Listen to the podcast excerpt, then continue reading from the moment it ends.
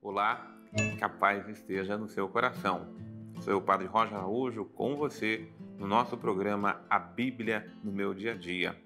É a palavra de Deus a nossa companhia a cada dia, nos ensinando a viver como filhos e filhas de Deus.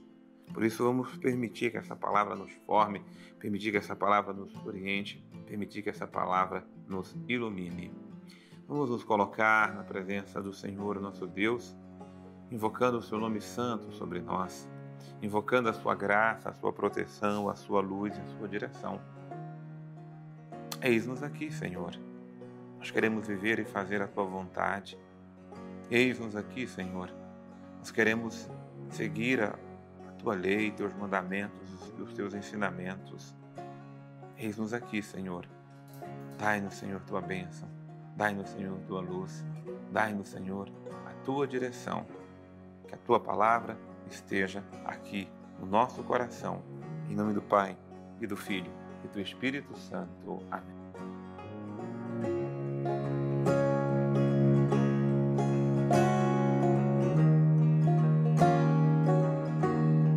Muita paz de Deus no seu coração, muita paz de Deus iluminando a sua vida. Que a paz de Deus esteja conosco. Vamos meditar palavra de Deus que está em Gálatas, capítulo 3, versículos de 15 a 29. Beleza, né? Gálatas 3, de 15 a 29. É assim que diz a palavra.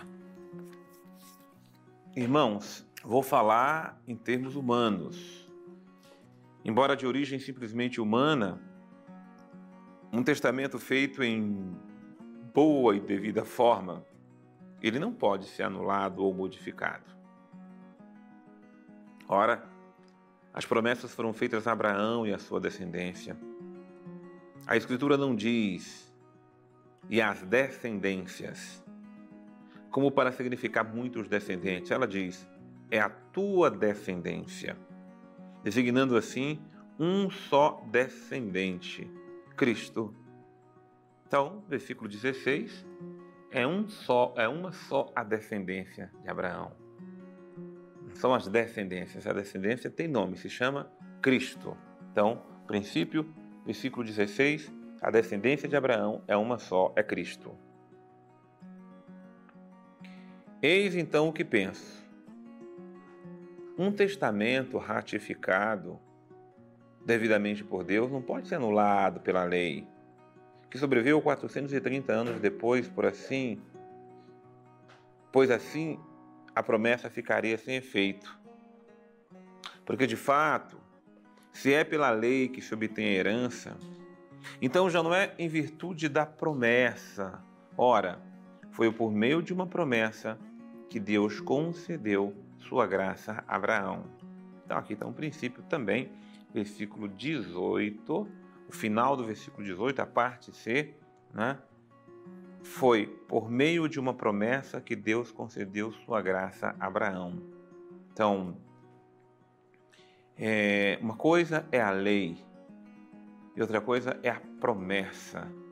É na promessa que está contida a graça, é no cumprimento da, da promessa.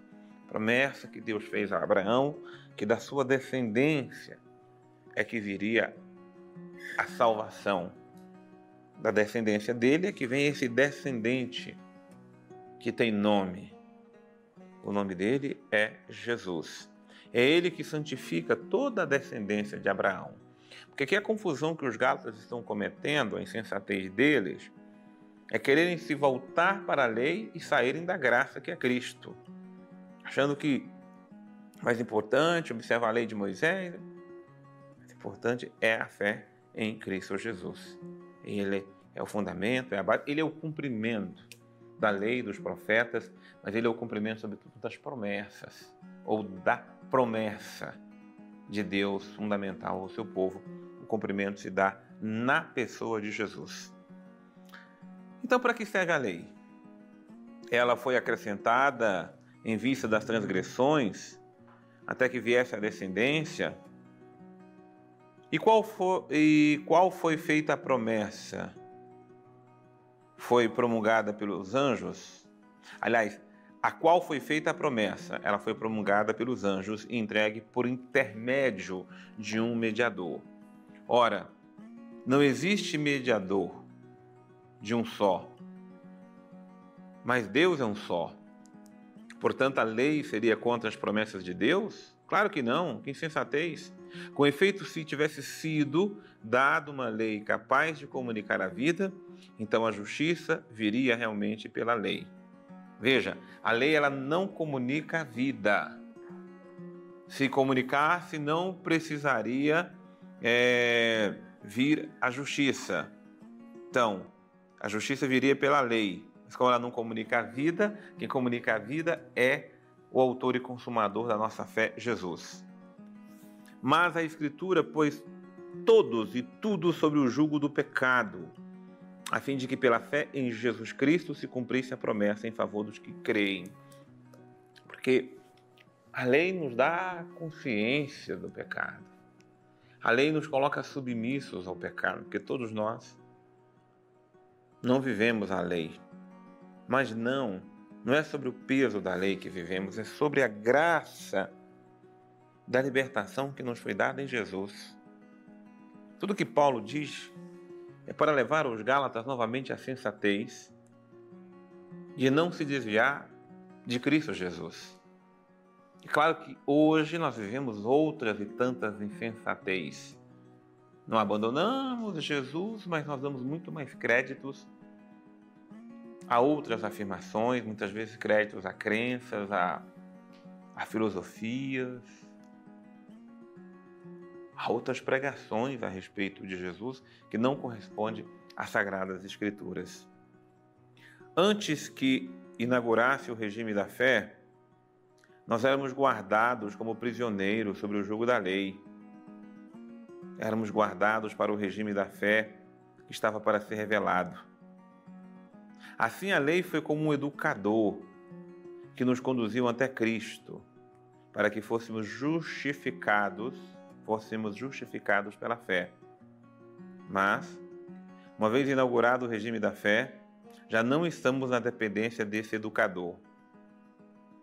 Com efeito, vós todos sois filhos de Deus pela fé no Cristo Jesus. Então, vamos lá no versículo 26. Versículo 26 há um princípio eterno para nós. Que princípio é esse? Nós somos filhos de Deus pela fé no Cristo Jesus. É a fé no Cristo Jesus que nos dá a graça de ser, de restabelecer a, a, a graça da adoção filial, dessa relação filial que re, se estabelece entre Deus e nós, nós e Deus. Então, é essa fé fundamental, é essa fé essencial. E que beleza! Vós todos, ó, nós todos, fomos batizados em Cristo, por isso devemos nos revestir de Cristo. Então, o versículo 27 é uma ordem. Vós que fostes batizados de Cristo, vos revestistes de Cristo.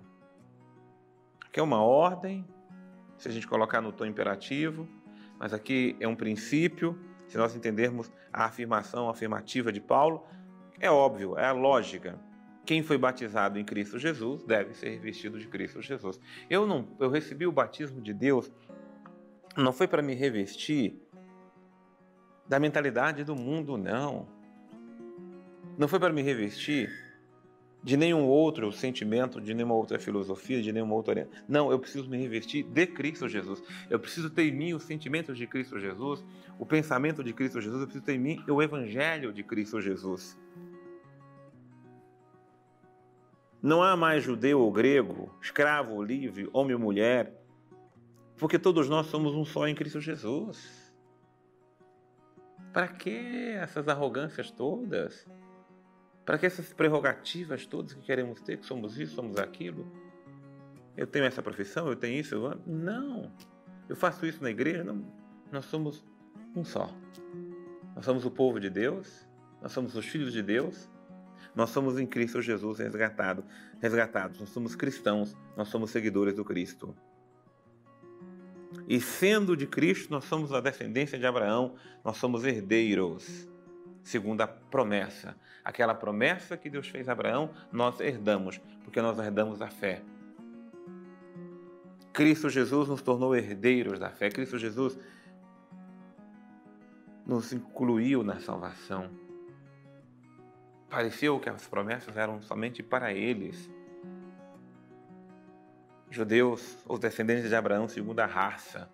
Mas é mais do que isso, nós somos a raça de Deus, nós somos o povo de Deus, nós somos os filhos de Deus, então as promessas de Deus é para nós e nós precisamos tomar fé, precisamos tomar parte da promessa que o Senhor nos fez. Muito bem, vamos trazer conosco aqui o nosso querido Padre Antônio Xavier. Esse capítulo que hoje estudamos, da Carta aos Gálatas, nos mostra um recurso muito interessante que existe lá atrás no esquema de exegese, né? um estudo da escritura judaica, um esquema ali de exegese judaica muito antigo que Paulo aprendeu muito bem lá na escola do seu tempo. Inclusive, Jesus utiliza algumas coisas assim, mas Paulo aqui o faz de uma maneira bem magistral. Certamente você já ouviu falar na palavra midrash, né? midrash. Midrash é o que? É uma história contada com o sentido de é, colocar um elemento de conteúdo e, ao mesmo tempo, uma aplicação para ela, né? para que quem está escutando possa absorver primeiro a coisa e depois como ela realmente deve ser feita. Os midrashes lá atrás eles eram divididos sempre em duas partes, né? Uma parte que era dedicada então a buscar algum versículo bíblico e a outra parte de expandi-lo numa espécie de visão assim, né? E é o que Paulo faz aqui. No primeiro momento, ele pega Sara e Agar e vai utilizar então das duas como sendo a explicação da antiga e da nova aliança, pegando as diferenças, né? Agar é escrava, Sara é livre, a antiga aliança ainda é para a escravidão, a segunda é para a liberdade, e o ponto onde ele amarra tudo é o nome de Agar, passar muito parte ali, muito perto do nome Hagadá, né, propriamente, que era uma das expressões utilizadas para se falar então ali da região do Monte Sinai. Então juntava as duas coisas e assim fazia. E aí fica muito bonito esse jeito próprio de apresentar. Vejam que é todo figurado, né? Porque Sara era uma mulher, Agar era uma mulher, mas aqui elas viraram símbolos para explicar essas duas alianças. E quando Paulo assim as expande, nos faz entender bem claro que assim realmente essa é a pedagogia que é utilizada com a pessoa humana. Nós também um dia fomos pelos nossos pais também disciplinados, encaminhados e fizemos um trajeto exatamente assim onde obedecíamos e tomávamos poucas decisões. À medida que vai passando o tempo, vamos assumindo, tomando mais decisões e aí a liberdade vai chegando até chegar um ponto de que nós realmente nos assumimos e a partir daquele momento podemos inclusive ser punidos pelas decisões erradas que tomamos ou premiados pelas decisões que são certas. Paulo lembra que foi desse jeito que Deus fez conosco. Enquanto não entendíamos nada, ele dava a direção clara. Depois, nos colocava diante de um monte de estradas diferentes e dizia: Bem, siga a sua estrada. Essa daqui é a melhor. Agora depende de você. Nós somos batizados em Cristo Jesus e nós queremos nos revestir de Cristo Jesus. Sim, Jesus, é da tua graça que nós queremos nos revestir. É a tua graça que nós queremos que nos vista, Senhor. Que a tua graça tire toda a capa da hipocrisia, da mundanidade. Não, Senhor, que tenhamos em nós os teus sentimentos, os teus pensamentos estejam em nós, porque é de ti que nós recebemos a promessa. Tu és o cumprimento de toda a profecia, de toda a promessa. Por isso, da tua graça, Senhor, nós queremos nos revestir. Dai-nos a graça de vivermos na tua graça, Senhor. Dai-nos a graça, Senhor, de seguir a tua palavra, de sermos fiéis à tua palavra, de cumprirmos os teus mandamentos, de cumprirmos os teus ensinamentos, de vivermos, Senhor, sob a tua palavra. Eis-me aqui, Senhor, a minha graça de viver a tua vontade e de fazer a tua vontade na minha vida. Dá-me a tua bênção, tua graça a tua proteção. Em nome do Pai, do Filho e do Espírito Santo. Amém. E Deus abençoe imensamente você. Abençoe você, sua casa, sua família E eu aguardo você no nosso próximo programa A Bíblia no meu dia a dia.